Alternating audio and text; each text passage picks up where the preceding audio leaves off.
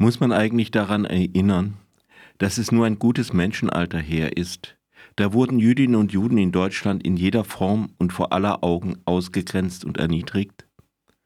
Man schloss sie aus Vereinen aus, verbot ihnen das Betreten von Kurorten, nahm ihnen die Arbeit, boykottierte ihre Geschäfte, dachte sich jeden Tag neue Schikanen gegen sie aus. Auf Parkbänken durften sie nicht sitzen, den deutschen Wald nicht betreten, die deutschen Buchstaben nicht gebrauchen, zur Belustigung des Pöbels mussten sie die Straßen von Wien mit Zahnbürsten reinigen. Schließlich zündete man ihre Synagogen an, nahm ihnen ihre Geschäfte, schmiss sie aus Häusern und Wohnungen, verbrachte sie in Lager und ermordete Frauen, Männer, kleine Kinder mit Gas, das man sonst zur Vernichtung von Ungeziefer gebrauchte.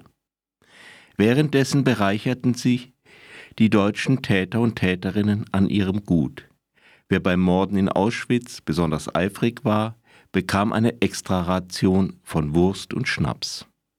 Und damit auch der der Religion der Nächstenliebe zugetane Deutsche wusste, dass alles gut und richtig war, predigte der Bischof im Münster zu Freiburg gegen die zuvor deportierten Juden.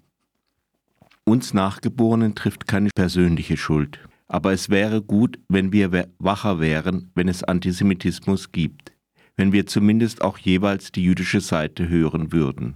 Das heißt nicht, dass sie immer recht hat, aber gehört werden sollte sie. Zur Erinnerung, es war nicht Israel, das den gegenwärtigen Gaza-Krieg begonnen hat, sondern die Hamas, und zwar mit einem Massaker an jüdischen Zivilisten, wie es seit 1945 nicht mehr vorgekommen ist.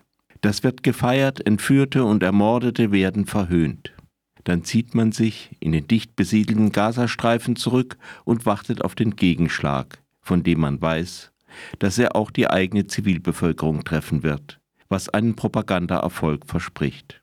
Am 7. Oktober massakriert die Hamas. Ab dem 8. Oktober ist sie laute Anwältin unschuldiger Opfer.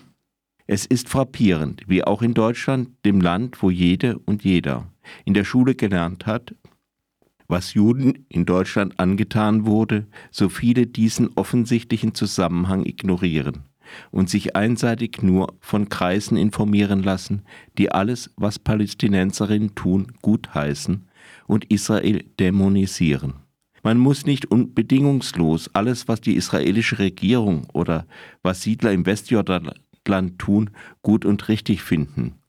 Was aber vielfach geschieht, ist, dass Juden und Jüdinnen automatisch ins Unrecht gesetzt werden, ihre Version der Geschichte einfach ignoriert wird, dass die antisemitischen Züge der Israel-Kritik nicht auffallen.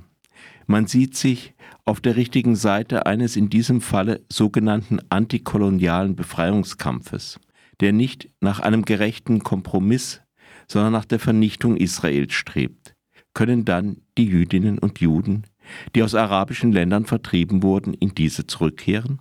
Sollen dann die Nachfahren des Hol der Holocaust-Überlebenden nach Deutschland kommen, um sich bei uns, bei diesen prächtigen Deutschen, als Flüchtlinge wohlzufühlen?